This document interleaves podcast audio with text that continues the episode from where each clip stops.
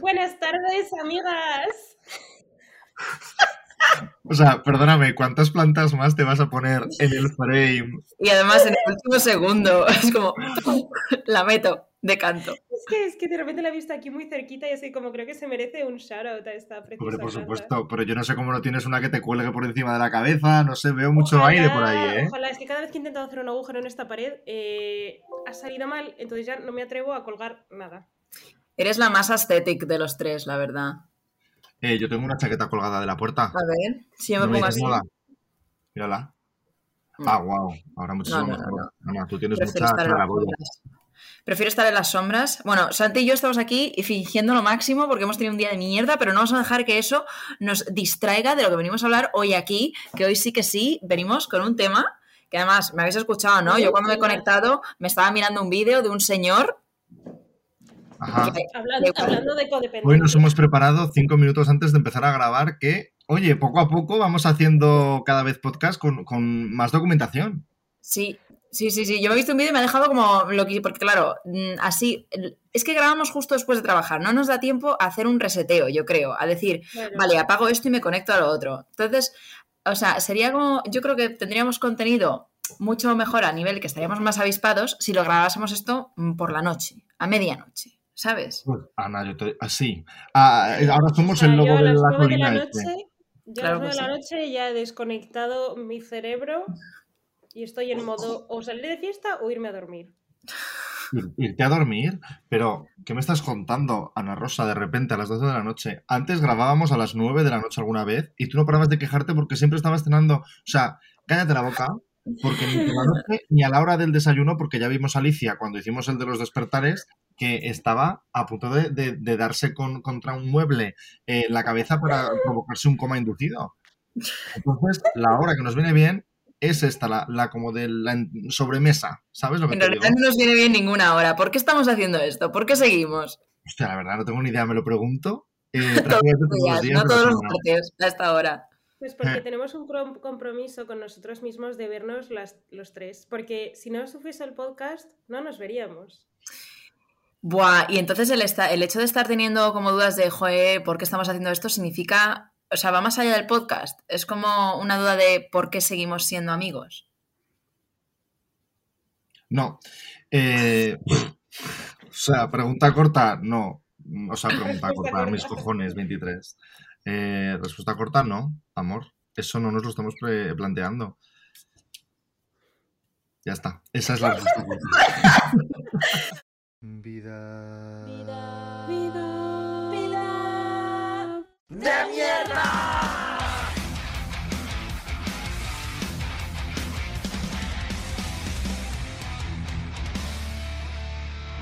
Vale, bueno, pues eh, tirando así, hilando fino, eh, amistades, relaciones, eh, la toxicidad. Hoy venimos a hablar de, de- de la toxicidad. ¿Cómo se genera? ¿Qué es?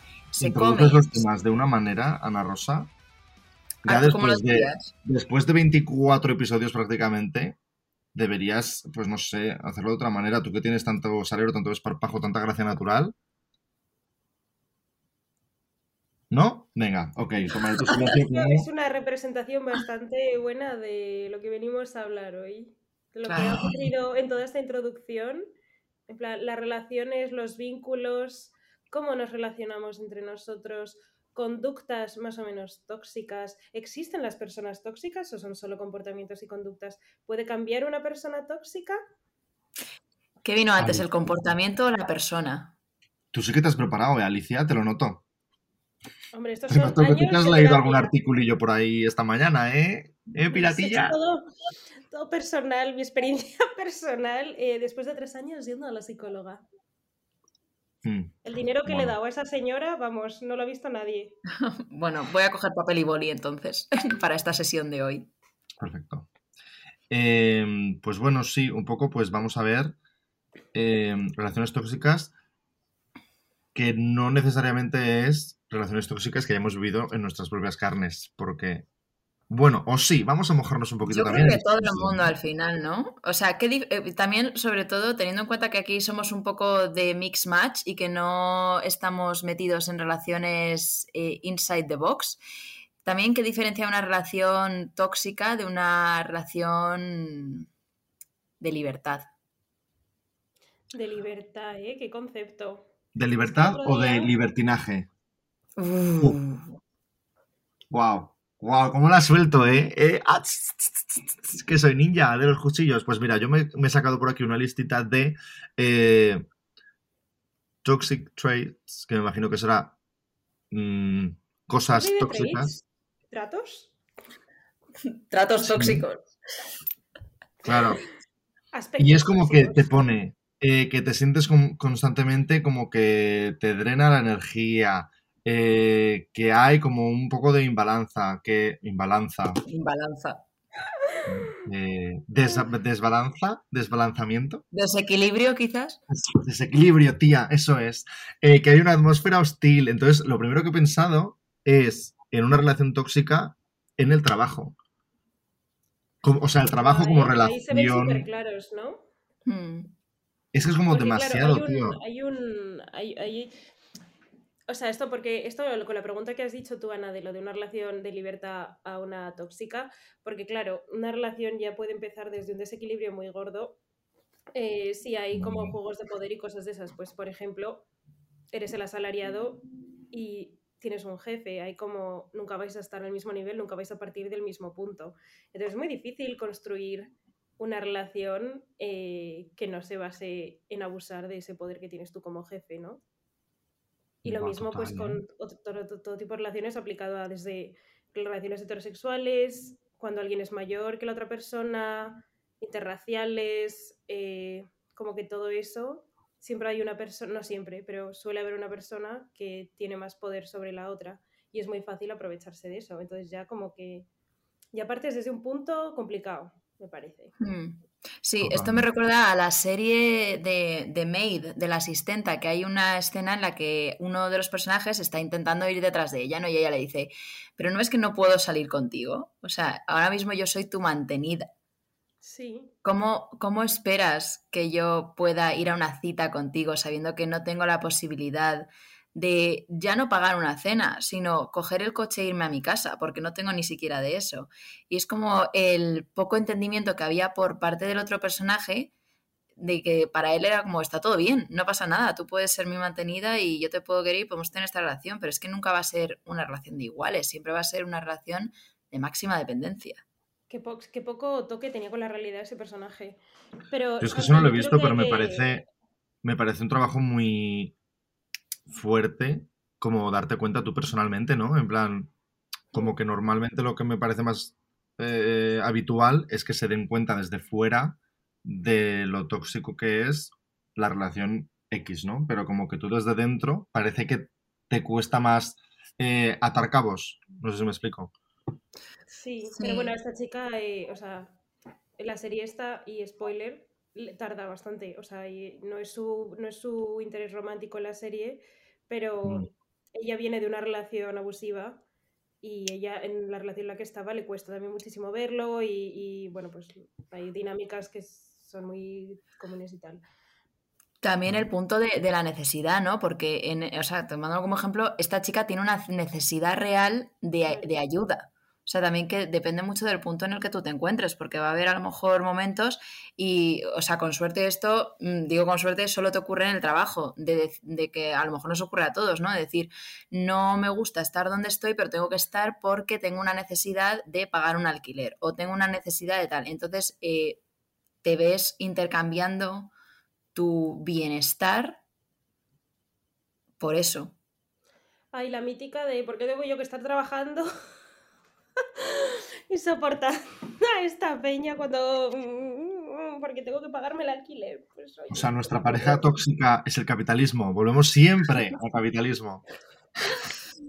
Pero ves, eso hasta que hasta cierto punto, o sea, es algo que eh, no sé si se puede controlar desde un nivel individual, ¿no? Pero lo que sí podemos controlar es lo más fácil, ¿no? Tus relaciones personales como individuo, que sí que tienes mucha más mano, porque ahí Claro.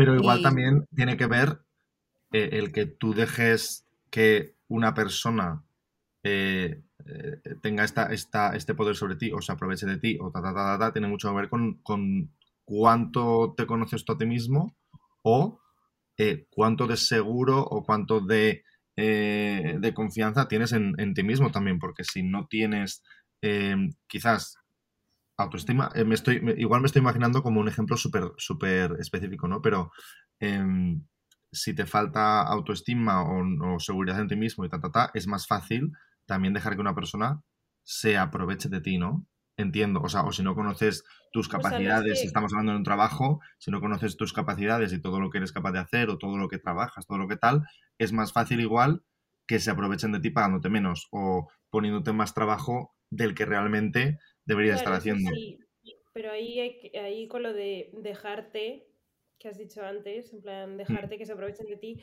ahí claro, es que al final tú estás en una situación, eh, pues eso, ¿no? De desigualdad para abajo. Entonces tú o tienes que desarrollar mucho pues tu capacidad de poner límites, eh, mm, sí, pues de autoconocimiento, de saber hasta dónde puedes llegar, de ser capaz de decir que no, de todo eso, porque, pero también es como un curro constante, ¿no? Es como una vez aprendes, ya lo vas a poder aplicar a todo, no sé, es como cada situación que se te presenta te va a generar un conflicto y, hmm. y vas a tener que enfrentarte a eso de, man de, una manera y seguramente en algunos momentos digas, bueno, pues en este momento he respondido así y luego lo pienses y digas, joder, tío, mmm, aunque tú ya sepas la teoría y aunque tú ya sepas...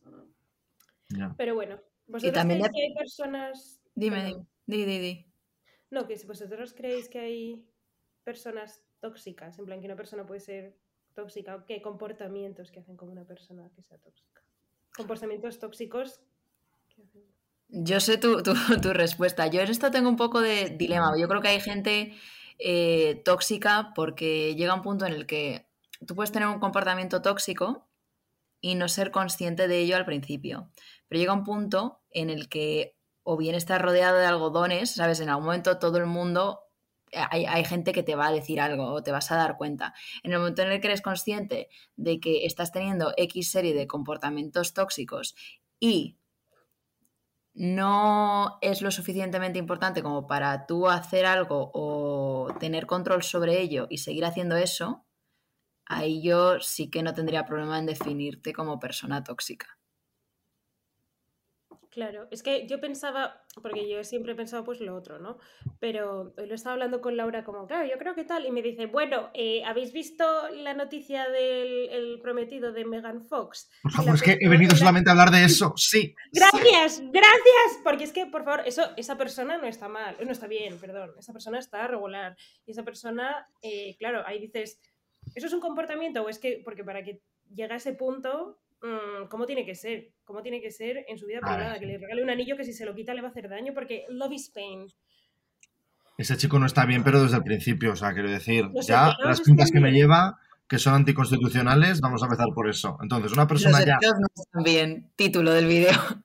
Los claro. no están bien. Lo segundo. Pero de todas maneras, eso, o sea, Megan Fox a ver, yo aquí también lo voy a meter en que, en que eh, de vuelta al tema, de cada uno tenemos unas necesidades, ¿no? Y según esas necesidades, al final acabas haciendo equipo con, con, con, gente con la que puedes hacer equipo, ¿no? Pero luego hay gente que, que, que pues eso, que hace par con, con, estas otras personas. Entonces, si desde la gente, desde su propio parecer, eso está bien a ambas partes, ¿eso se considera mal? Tía, pero es que también desde fuera se, se, puede dar una imagen de lo que a ti te dé la gana. Por ejemplo, ha salido hace poco eh, una pareja de TikTok que tenían vídeos en plan de cuando eh, tu pareja o con tu pareja no tienes ningún tipo de drama. Y eran como vídeos en plan de jaja, estamos súper guay, no sé cuántos. Y el tío ahora eh, lo han juzgado y creo que lo han metido en prisión porque ha matado a, su, a, a la chica con la que hacía esos vídeos. O sea, quiero decir, desde fuera tienes una imagen pero luego lo que pasa dentro no lo sabe nadie. A mí que Megan Fox y el Matching Gun Kelly este se lo pasarán de puta madre. Oye, el tío, Matzinger Z. Eh, tía, pues es un pavo que debe tener una personalidad arrolladora y la otra, porque me parece que, que, que eh, en modo belleza, Megan Fox le da 8.000 vueltas al tío, pero claro, tenemos esta pareja que se ha repetido tres veces, entonces están eh, Kourtney Kardashian con el Travis no sé cuántos, que también eh, un puto cuadro, pero ella parece que es el mejor momento de su vida, y ahora está Kim Kardashian con el Peter Davidson este o como se llame. Entonces es como, ¿cómo hemos llegado a este momento en el que son tres parejas que no pegan ni con cola, pero que mm, parece que todo perfecto, que todo bien, que todo tal. Em, independientemente de eso, Machine Kelly, Machine Z, eh, me parece que tiene un problemita mental. Y también me parece que Megan Fox o le sigue mucho el, rollo o también lo tiene. Lo siento mucho porque a mí, que el, día que te comprometen no solamente te mete un anillo con unas espinas para que no te lo puedas sacar, sino que además luego decís, espera, vamos a hacernos una herida y nos bebemos la sangre del otro para cerrar el círculo, pues hombre, chiquilla, también, ¿qué te voy a decir? Es que no me los quiero imaginar follando. Y seguro que, que, que se beben vasos del periodo de la Megan Fox para calentar y para abrir ambiente. Y yo me estoy imaginando como una cosa súper grotesca, como de vampiro, eh, y, no sé, como invitando a gente a su casa para hacer como orgías, pero súper extrañas. Me los imagino así a todos, con los Kardashian y con todos. Eso es lo que me estoy imaginando ahora mismo.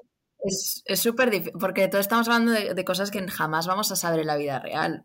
O sea, al final, cuánto de eso es marketing, cuánto de eso está, no se sabe. Pero eh, con el mismo ejemplo que te puedo decir de, cosas más cercanas mías, de relaciones que veo, que conozco, las típicas relaciones que a mí me parece que es como que tu pareja ocupa un puesto de trabajo, más que una persona con nombre y apellido. Entonces, es como de hacemos esto porque hay que hacerlo. Pues a mí eso, por ejemplo, no me parece lo mejor del mundo, no me parece sano, no me parece algo que yo querría para mí, pero sin embargo esta gente encuentra a otra gente que quiere lo mismo. Entonces, para estas personas involucradas en esa relación, eso funciona. Para mí eso sería algo tóxico probablemente, o sea, pero por la forma también de cómo soy yo. Claro, pero es que eso al final también eh, pues es como todo el boom que hay ahora con lo de las red flags, no sé qué, que hay gente que dice red flag y dicen cosas que dices, pues al final es, es como un semáforo en rojo, ¿no? O sea, tú decides si quieres cruzarlo o no, en un principio. Pero claro, o sea, pues esto es igual, igual lo que acabas de decir, lo que para ti es tóxico, para mí igual no, no lo es, yo qué sé. Claro, o sea, lógicamente hay, para, para, determinar un comportamiento tóxico tiene que haber dos percepciones diferentes. Entiendo. Sí, pues eso, la violencia, por ejemplo, es algo que se condena de raíz, pero por ejemplo, vamos a meter el sadomaso. Si a ti te gusta y a mí me gusta y yo te lo permito y tú me lo permites. Claro, pero eso no es. Claro. También, hay unos. Pero sigue siendo, sigue siendo algo violento. O sea, puede que. No sé, que más bien yo lo veo como un contrato de gente involucrada. Claro, es consensuado, entonces ahí yo no me. Hay otro contexto, yo te diría quizás el momento. Es que eh, ya nos estamos yendo del tema, porque te iba a hablar de la caza. Si hay un lugar, un monte que es apto para la caza, no tiene otra palabra, pero no. Como no soy cazador, cariño, eh, yo robo sonrisas, pero. pero, pero, la verdad que cazar. Entonces, claro, tú matas un animal en la calle, yo ahora veo aquí un zorro, una ardilla, le hago ¡pum! y le doy contra un tronco de un árbol y le esnuco, pues lógicamente la gente se va a quedar, what the fuck, ¿quién es el puto loco este? Pero si yo estoy en un campo con una escopeta disparando a 80 patos, si estoy en un terreno de tal, pues lógicamente no se va a entender como que estoy asesinando. Bueno, sí, se va a entender desde el punto de vista de animalistas. claro, porque el pato no te da su consentimiento para jugar ese juego. Claro, pues por eso, por eso es un ejemplo en el que no está la otra, la otra parte dando consentimiento. Pero no se, no se castiga en ese sentido. Igual no tiene tanto que ver con un eh, comportamiento tóxico, mm, reitero, pero no sé, un poco así, ¿no? También. vamos a poner un ejemplo. Un ejemplo interactivo. Imaginad que vais a una primera cita y decidís, eh, bueno, pues os vais a tomar algo, ¿no? Una caña o un bar y el pavo en el bar se quita los zapatos y se queda descalzo. ¿Lo consideraríais tóxico, deal breaker o no? A ver, yo no lo consideraría tóxico, pero diría, ¿qué haces? o sea, sería como un mm, curioso, interesante. Mm, me llama la atención, no se me va a olvidar. ¿Por qué? ¿Tendríais una segunda cita con un pavo que se quita los zapatos en un bar? No lo sé, depende. O sea, otra cosa que si me dices que se quita los zapatos en un bar y se empieza a cortar las uñas de los pies con la boca. No. Ana, o sea, siempre pones el mismo ejemplo. ¿Qué pasa? ¿Qué te ha pasado? Sencillamente no. Ahora, si yo que sé, yo me imagino llegar a un bar con tacones y desabrocharme los tacones, lo he hecho. Claro. En plan, si, si vuelves a quedar con esta persona, en plan, si el único eh, red flag que tuviera esa persona es ese y lo puedes obviar un poco porque por el contexto te parece que es medio ok, ta, ta, ta, ta, o sin más, si lo sigue haciendo a la siguiente, igual ya es un poco que de chiqui. O sea, yo, por Pero ejemplo, o sea, no sé, sería algo que puedes. eh, ¿Por qué haces eso? O sea, es- tampoco me parece tan deal breaker. Es como, bueno, te has quitado los dos zapatos, ya está. Pero no es que hayas dado un golpe sobre la mesa o le hayas dicho al camarero, eh, tú, imbécil, vete". no sé. Es como, para eso, a mí eso no no se sería tan deal breaker. Eso sí, eso sería, eh, vamos, Hombre, ya, es que tratar mal a los camareros sí que es mal. Yo una vez tuve una cita con. Bip. Eh, hablamos de ella la semana pasada, pero. Ah, eh, pues eh, que fuimos a dar un paseo por el pueblo, por unos acantilados, y quiso ir descalza todo el camino. Porque decía que los zapatos no eran algo natural y que había que sentir como pues el asfalto y la tierra y eso los pies que era lo que pues Pero mejor ahí te voy a decir, ahí entra otra cosa. Entra que es eh, una putifláutica de la vida y una happy flower y, y un cuadro de persona. Entonces, claro, a mí si se quitan los zapatos porque eh, la luna está en cáncer y entonces eh, hay un retroactivo de no sé cuántos, pues igual te digo, mira, invítame a esta cerveza me voy a mi puta casa porque ¿para qué? ¿Sabes? O igual le sigo la conversación y luego me piro y ya está, nunca más. Pero si solamente se quitan los zapatos, yo una vez fui a la universidad no a la nuestra, sino cuando hice el máster y nada más llegar a clase me quité los zapatos y los calcetines porque había llovido tanto que estaba encharcado. Ah, Entonces lo puse todo en un radiador y, le- y como que yo le iba explicando a la gente en plan de lo he dejado aquí porque eh, me he mojado, ¿vale? En plan de, porque claro, yo de esto Mi en clase. Como que hay un contexto y Mm. Claro. que la gente lo comprende. A ver, bueno. otro ejemplo, otro ejemplo. Es red flag si, si, si conocéis a alguien y resulta que no solo invierte en criptomonedas y compra NFTs, pero eh, su, su visión en la vida es ser como el lobo de Wall Street. En plan, A ver, no es un deal breaker porque no me parece algo que sea nocivo en sí, pero me parece que es algo que no pegaría conmigo. De hecho, sería como, ¿cómo he llegado hasta este punto?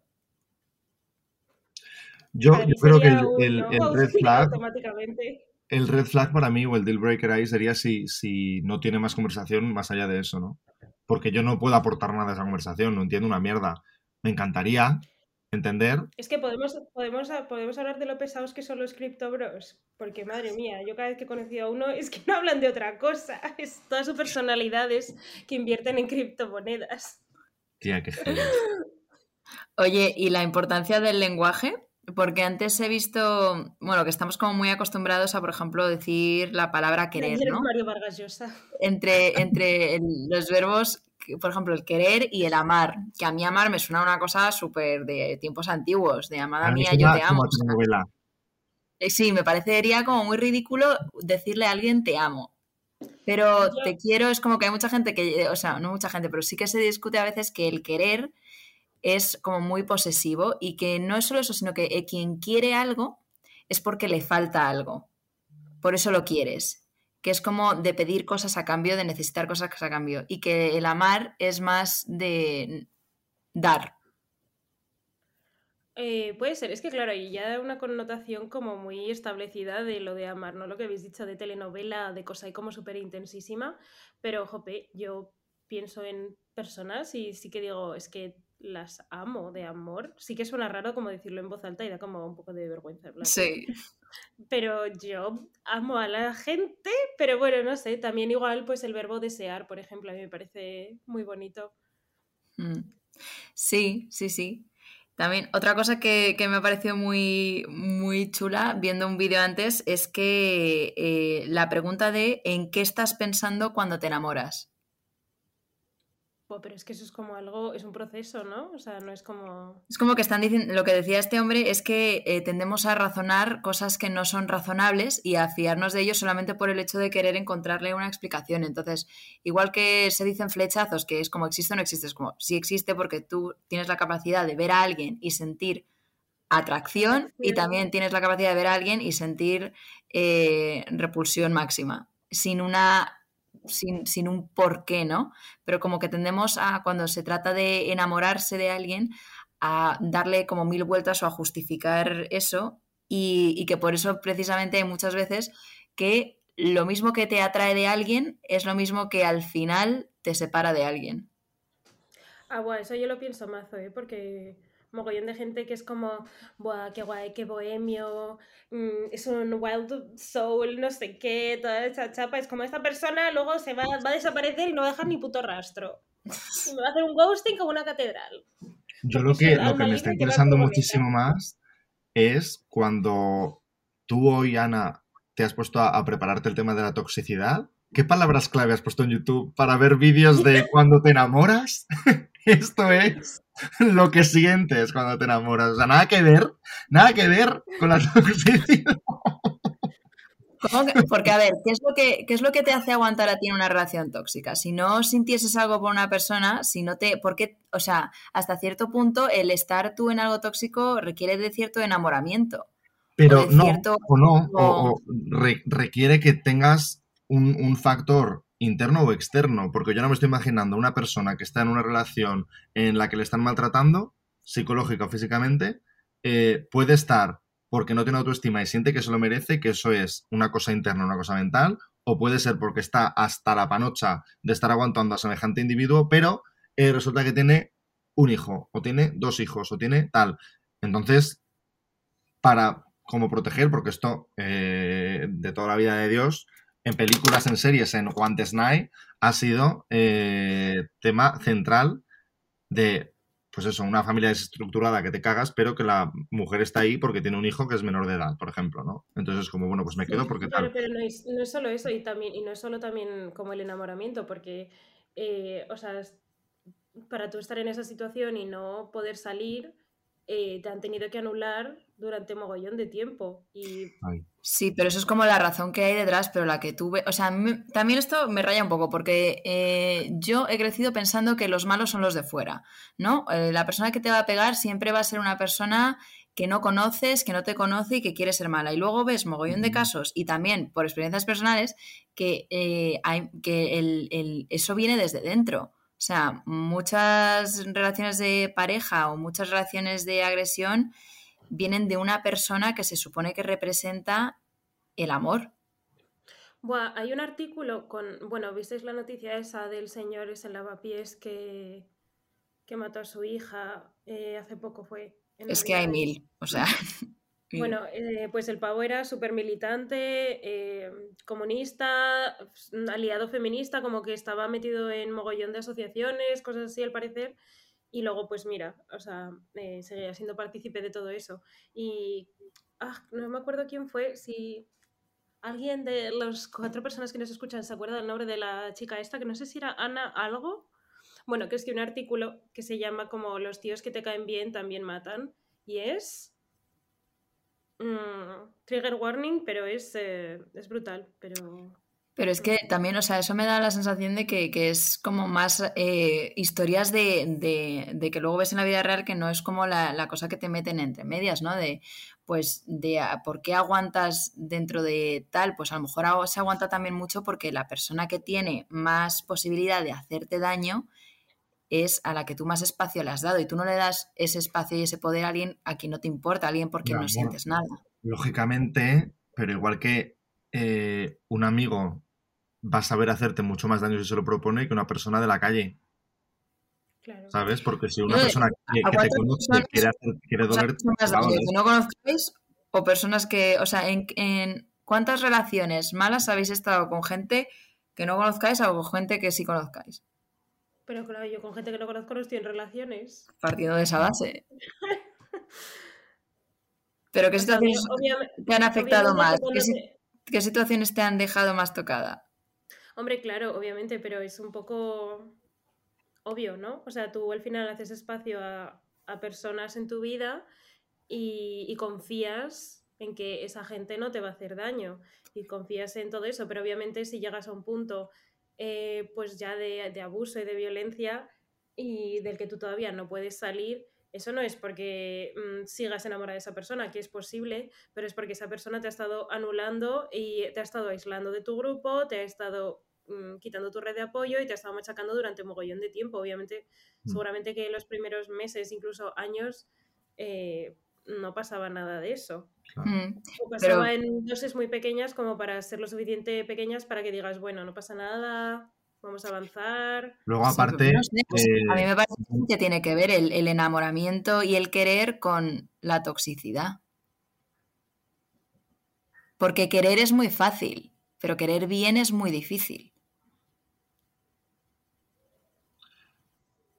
No sé, no, no te estoy siguiendo mucho en esta línea de pensamiento, pero eh, quería retomar lo que ha dicho Alicia diciendo que una persona que es tóxica, ya no te voy a decir tóxica, pero sí, sí, tóxica también, pero más psicópata, eh, lógicamente lo es de puertas para adentro. O sea, una de las características de, de una persona con psicopatías eh, es que de, cara a la gente o de cara al público no se nota que, que- por dentro está, está jodido o que está maltratando psicológica o físicamente a una persona.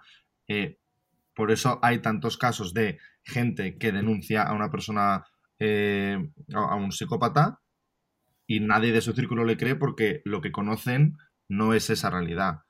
Entonces, eh, como que por eso, o sea, lo que percibimos nosotros desde fuera al final es mierda. Tú puedes tener tus teorías, puedes tener tus tal, pero nadie sabe lo que hay, eh, a no ser que estés en casa.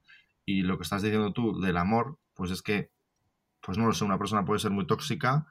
eh, contigo hacia ti, pues claro, si te lo está haciendo de una manera personal o un ataque personal, lógicamente tiene que haber un, grado de conocimiento. Es que ya no tiene por qué ser amor. Y el amor engloba cosas, pero eh, una persona del trabajo, por ejemplo, puede ser muy tóxica contigo y no hay una relación de amor. Y puede ser simplemente eh, mandarte unos emails de no sé qué, decirte que, decirle a tu jefe que estás haciendo mierda cuando no es verdad. ¿Sabes? O sea, como que hay, hay eh, Hmm. comportamientos tóxicos que no se tienen que relacionar con, con el amor. Claro. No sé, también es cierto que igual, por- o sea, a mí un conflicto que ocurra en el trabajo, por ejemplo, me va a cabrear, pero no me va a doler. Bueno, supongo que eso dependerá de cada persona y de lo mucho que, no sé, hay gente que realmente necesita cogerse bajas por ansiedad, por problemas así del curro y tal. Entonces, si hay mucho machaque, supongo. Sí. mm. No quiero irme sin contar la historia de una persona que, bueno, cuando el brasileño, cuando yo fui a hacía un Brasil, montón que no sabíamos nada de esta persona. ah, bueno, bueno, luego off the record os cuento cositas porque se vienen, pero bueno, X. El tema, eh, cuando estuve en Brasil, eh, él estaba como con, con un chico conociéndose, quedando, no sé qué, bueno, no conociéndose, sino que habían estado quedando muchísimo tiempo. Y el tema es que el, el- mi amigo es uno, pues el otro, su padre debía tener como mazo pasta, eran musulmanes o algo así, entonces como que él no quería salir del armario con su familia porque quería seguir teniendo como sus privilegios de tener pasta y poder hacer lo que le salía del huevo izquierdo. Ole. Entonces, ¿qué pasa? Pues que llevaban en secreto, quedando y no sé qué, no sé cuántos, como unos cinco años. eh, Hostia, cinco años. ahora estamos, ahora no estamos, ta, ta, ta, ta, ta, quedando, pero quedando en secreto, de este palo. Que ya de por sí me parecía una relación, no sé si te voy a decir tóxica, pero eh, un poquito Mm, inconveniente, eh, sí. El tema es que cuando yo estuve en, en Brasil con él, nos fuimos a la casa de, de una chica porque él estaba trabajando, entonces como que fuimos a un barrio X y por la tarde el novio le, le llamó, le escribió y le dijo en plan como que qué hacía en ese barrio, qué había hecho en ese barrio. Y me quedé como, ¿Cómo sabía que estaba ahí? ¿cómo sabe que estás en este barrio? Y resulta que se habían compartido la localización de una manera que lo puedes hacer con el iPhone, no sé muy bien cómo porque me interesa cero, pero como que tú puedes compartir tu ubicación con X personas para que en todo momento sepan dónde estás. Entonces como que se iban metiendo a la aplicación a ver dónde estaba para ver pues yo qué sé, se había salido de fiestas y no sé qué, porque yo le dije, tía, vámonos a, a un club de fiesta y me dice, no, porque le he dicho que no íbamos a salir, entonces si ve que estamos por esa zona, pues va a pensar que no sé qué, y digo, pero vamos a ver, digo, ¿qué me estás contando? Eh, ¡Qué horror! Sí, se disparan las alarmas. Entonces, eso, no sé. ¿Qué- por, Eh, por qué querrías que tu pareja supiese en todo, en todo dónde estás? no sé, ni puta idea. No sé, es que qué manera de alimentar eh, también eh, la inseguridad y, y- y tus propias, y tus propias mierdas, ¿no? En plan, o sea, yo, por ejemplo, que sí que me considero una persona más codependiente y que, no sé, y a mí eso, en vez de ayudarme, eh, Al o revés. sea, es que me, me- me serviría para todo lo contrario, en plan, me estaría rayando todo el rato, es que no necesito saber ni qué está haciendo todo el rato, ni en qué está pensando, ni dónde está, es que no quiero. Eh, no me va a hacer ningún bien nada de eso, ni saber eso, ni tener acceso a... No. Bueno, porque al final, igual, igual una relación no se basa tanto en el amor, sino más en la confianza, ¿no? Volviendo un poco como intentando traer el punto de Ana también. Entonces, el momento en el que tienes que compartir con alguien la ubicación para que sepan, oye, oye, que me estoy portando bien, entre comillas, es muy loco. Y cuando se lo dije a él, me lo que me contestó fue como que no le importaba, pero porque él también veía lo que hacía él y a dónde iba él y no sé qué. Digo, es que me parece una puta mierda igualmente. Digo, porque ni él necesita saber dónde estás, ni lo que estás haciendo a las 4 de la mañana o a las 12 de la mañana si te has ido a tomar un café con una amiga que vive en, en One Nine. Y, eh, oye, pues ese barrio no vas nunca. Pues es que hoy me ha apetecido ir a probar eh, el café con porras que hacen en Doña Manuelita y a tomar por culo. ¿Y por qué te tengo que estar ya, diciendo es como si te sé, quieres ir de fiesta, eh, en plan, pues sí, aunque le hayas dicho que no, pues dices, pues es que luego me Ajá. apetecía y he salido. Ay, qué, to- uf, qué mal, todo mal, todo mal. heavy. Y me parece fatal porque no, no nos ha dado tiempo a hablar ni de Kim Kardashian con Kanye West, que me parece también súper tóxico. eh, no o Podemos que- revisitar este tema. jamás vamos a, a conseguir saber. Es como lo que ha salido de Urdangarín esta semana. Ah, bueno. No sé, o sea, es como. Y si todo este escándalo, y si entre ellos ya estaban separados, lo que pasa es que no se lo ha comunicado a nadie y Pero, pero, todo el mundo pero ¿qué está pasado? ¿Qué ha pasado? Que yo no me enteré. O sea, sé como que se han predivorciado o algo así, pero. le han sacado unas fotos a él de la mano con otra mujer. Ah, vale, vale. Y claro, es como, de verdad, qué pereza me da. ¿Se sabe algo de la relación de esta gente? Han ido a por los hijos y es como, ¿y si ya estaban separados? Y los hijos ya lo saben y todo el mundo sabe. No, lo no, único que no lo sabía era hijo, el hijo Vaya. le entrevistaron al, al- al hijo en plan de, bueno, ¿y tú qué piensas de lo que las fotos que han salido de tu padre tal? Y dice en plan de, pues son cosas que pasan. El hijo, me meo, me meo, me meo. O sea, ahí había algo que lógicamente, ¿para qué nos tenemos que enterar? Primero, ¿para qué tenemos eh, todavía eh, monarquía en España? Punto número uno. ¿Qué somos? ¿Medievales? Punto número dos. ¿Qué coño nos importa la vida de estas personas? Porque a mí me importa tres pimientos si se van a hacer un- unas vacaciones en Menorca, si les estamos pagando el petróleo de su puto barco multimillonario. eh, Pero las de- y Sí, Todo, todo me da igual. Es como, como lo de cuando Nuria Roca y su pareja eh, hablaron de las relaciones abiertas y tal, y todo el mundo se les echó encima y es como, Ya. cállense, por por favor, favor. te puede caer mejor o peor, pero visibilidad. Visibilidad. La gente macho, o sea, no sé. ¿Creéis que al final las relaciones que lo puede hacer más tóxico la que lo romántico puede ser tóxico, que lo roman- es que Sí. claro, o sea, al final como que mantener una relación es como súper poco romántico y súper poco idílico, ¿no? Porque requiere mucho hablar, mucho... que luego tienes mogollón de cosas buenas, pero no sé, como que no está ese, ese fuego encendido al 100%. Amor, es que en qué momento somos seres creados para la monogamia. ¿En qué momento? Random. No, Ya. pregunto, pregunto ya a un, a un, a un Pero, nivel eh, biológico. Eso Pero somos seres creados para el miedo. Entonces yo creo que contrasta radicalmente con el tema de eh, el poliamor. Entonces, ¿qué No gana somos- más? No somos seres creados para el miedo. Yo creo que se nos ha enseñado a socializar, socializar, sí, las relaciones de una manera y entenderlas de una manera gracias al capitalismo en gran medida y al colonialismo y al imperialismo eh, de una forma para mantener el núcleo de la familia en plan padre, madre e hijes. Cuando todos están desestructurados. Eh, y entonces, claro, pues llevas mamando desde siglos eh, una narrativa muy, muy específica y claro, entonces salirte de ese bloque, pues, pues va a doler, va a generarte un montón de inseguridades, un montón de preguntas eh, y obviamente da miedo, pero no sé, yo creo que es pues eso, simplemente por cómo hemos aprendido a relacionarnos con otras personas de manera romántica y cómo las entendemos. Pero bueno, a mí me hace muy feliz que cada vez haya más gente que, que, hable, o incluso dentro de las monogamias, ¿no? Que no significa tampoco ser exclusivo, pero como que más gente sea vocal sobre el tema y que hablen de que existen otros modelos de relacionarse. No sé. Sí, para mí también creo que es importante el hecho de que se visibilice también eh, que porque, o sea, el, el que las relaciones no monógamas que no te salgan bien, no sé... No es que además, ¿qué es que no te salga bien? O sea, ¿en qué se mide el éxito? Es como, como una relación monógama que te salga bien, pero que, que, se vea como, bueno, no te ha salido bien por, la, por, por, las dos personas involucradas, pero no por el modelo, quizás.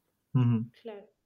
Sino eso, que se vea como a más gente diciendo, bueno, pues no me ha salido bien esta, pero sigo haciéndolo, ¿no? Y que sigas hablando o que exista esa, esa visibilización.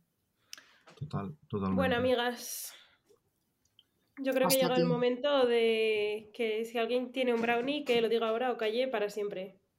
Mm, yo, la verdad, no. Ah, no. Pues yo tengo una buenísima noticia. Que no es un brownie, es el anti-brownie. es eh, un blondie. Perdona, no, el anti-blondie tiene que ser esto un, un, no sé, un puerro. Bueno, pues un puerro como el puré. Vamos a ver, a ver quién la dice más, más gorda. Espérate un momento. No, es un. Tu puta madre en Pepitoria también. O sea, Ana, Rosa, cariño, por favor, por favor, por favor, por favor. Bueno, en verdad sí que tengo un brownie, pero es que eh, me puso de tan mal humor ayer que es que una cosa de la clase de diseño que, el profesor. O sea, lo voy a contar, lo voy a contar. Eh, yo, yo, yo tengo, estoy haciendo un curso de diseño web, ¿no? Y las clases son presenciales. Y bueno, hay un profesor, tenemos tres profesores, porque hay como tres módulos dentro del curso. Eh, pues hay dos que se ponen malos cada dos por tres y entonces nos cancelan la clase en el último minuto, nos avisan como un par de horas antes, en plan, no vengáis a clase que el profesor se ha puesto malo. Y ya, pues a raíz de eso nos han pospuesto el final del curso como tres semanas más. Que yo digo, me toca los cojones porque una ya se organiza para su vida, ¿sabes? En plan, claro. Y ya, pues eh, ya vamos a acabar a mediados de julio y es que me viene fatal, pero bueno, eso es un tema. Pues ayer llegó a clase y encima que el profesor, llegué como hay cinco y el profesor ya había empezado y ya estaba en un punto que yo decía, pero ¿cómo te da tiempo a hacer esto? Además de programación, que es como que te pierdes un segundo y ya te has perdido para toda la clase. Y, y le estaba dando la clase desde su puta casa, online, y él estaba como en videollamada con el aula y con otro chaval que también estaba conectado en videollamada. Y yo, eh, ¿qué está pasando? No me estaba enterando de nada. Y ya en el descanso yo, mm, profesor, es que usted tiene COVID. Sí, sí. Y yo, ¿y por qué no nos ha avisado y hemos dado toda la clase en nuestra casa con los cascos en vez de venir hasta aquí, que me podía ahorrar este viaje eh, de la muerte? Y él, ah, pues no se han avisado de la escuela. Es que me enterado esta mañana. Y yo, bueno, pues avise. O sea, y es que bajé a recepción a echarles la bronca, en plan, mira, por favor. Mm, ¿Creéis que esto es normal? Que tengo aquí que comerme cuatro horas y encima no paso lista hasta el final de la clase, muy cabrón, porque yo decía, bueno, pues si pasa lista me piro, al menos prontito. Pero no, no, la pasó a las 5.59, cuando la clase acaba a las 6 de la tarde. y ahí puestos, escuchando fatal, luego le pedí que si podía grabar la clase para al menos subirla como al Moodle, porque es que yo no estaba entendiendo nada para volver a ella, y que no podía. Y yo, pero, y dice, pero conectaos en Teams si queréis poner los cascos desde el ordenador de la escuela. Yo, ¿qué? No, ese no es el point. El point es que quiero estar en mi casa. Eh, mm, y además que los ordenadores de la escuela no tienen Teams y para instalar cualquier cosa necesitas una contraseña que tiene que poner el profesor. Así que todo mal. Eso me puso de un mal humor, pero vamos. Wow. La vida universitaria cada vez más lejos. Eh... Años casi. La cosa buena es que había encontrado, encontré un mueble en la calle, el que os he enseñado, que es maravilloso, fantástico, y es que lo estoy viendo desde aquí y es que me pone feliz solo de mirarlo. Qué fantasía de mueble. A tu compi de piso también me pone feliz. ¿Eh? ¿A tu compi de piso también le pone feliz? No, ella no, ella no lo quería, pero Ya no, pero yo pensaba que igual ya se había acostumbrado, hombre, que de verlo ahí puesto con las florecillas que le has puesto Hombre, por ahí. sí, ahora que está puesto, como que le gusta más, pero me decía que si, que si por ello hubiese sido que no lo hubiésemos cogido. Bueno. Lo siento, María. Te quiero. Di que no, que queda muy bonito, que hemos visto fotos. Pues nada, me Bueno, parece estupendo, o sea, me parece estupendo, me parece muy mal eh, lo de tu profesor, el, el cara mierda, pero bueno, no sé, es que es todo muy deficiente, ya no solamente su culpa, sino que también de la universidad, del modelo educativo, eh, Módulo educativo. y, ¿por qué no decirlo, del capitalismo? Claro que sí. ¿Lo estamos pensando todos? Sí. Efectivamente, ¿eh? bueno, y ya está, chicos, Bueno, eh, amigas, 45 una minutos. semana más. ¿Quién somos? ¿Punset? Venga, hasta luego. Ciao ciao.